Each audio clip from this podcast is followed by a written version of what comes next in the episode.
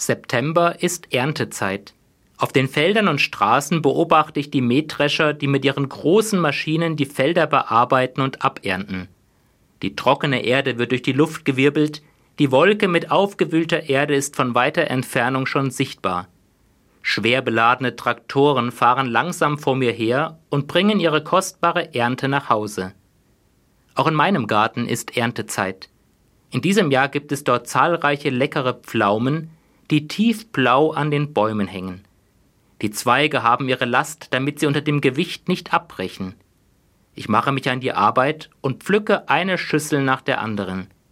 In diesem Moment wird mir klar, das, was ich hier erlebe, ist ein Wunder der Natur. Ohne mein eigenes Zutun hängen die Bäume in diesem Jahr voller Pflaumen. Einfach so. Und das, obwohl es viele Wochen nicht geregnet hat und der vertrocknete Garten mit den Obstbäumen schon so lange ohne Wasser auskommen muss. Ich kann nur staunen über dieses großartige Geschenk, das mir gratis entgegenkommt. Einfach nur zugreifen, waschen, entkernen und dann genießen.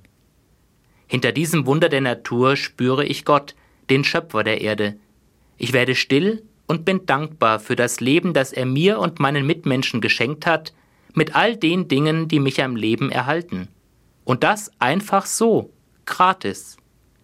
Vom Staunen komme ich zum Danken und finde dadurch ins Gebet. Danke Gott für die wundervollen Pflaumen in meinem Garten. Danke für die Ernte, die in diesem Jahr unter den schwierigen Bedingungen der Trockenheit trotzdem gewachsen ist. Danke Gott für deine Fürsorge, mit der du mich und viele meiner Mitmenschen am Leben erhältst. Danke Gott für die zahlreichen Geschenke, die du mir täglich machst. Einfach so, gratis.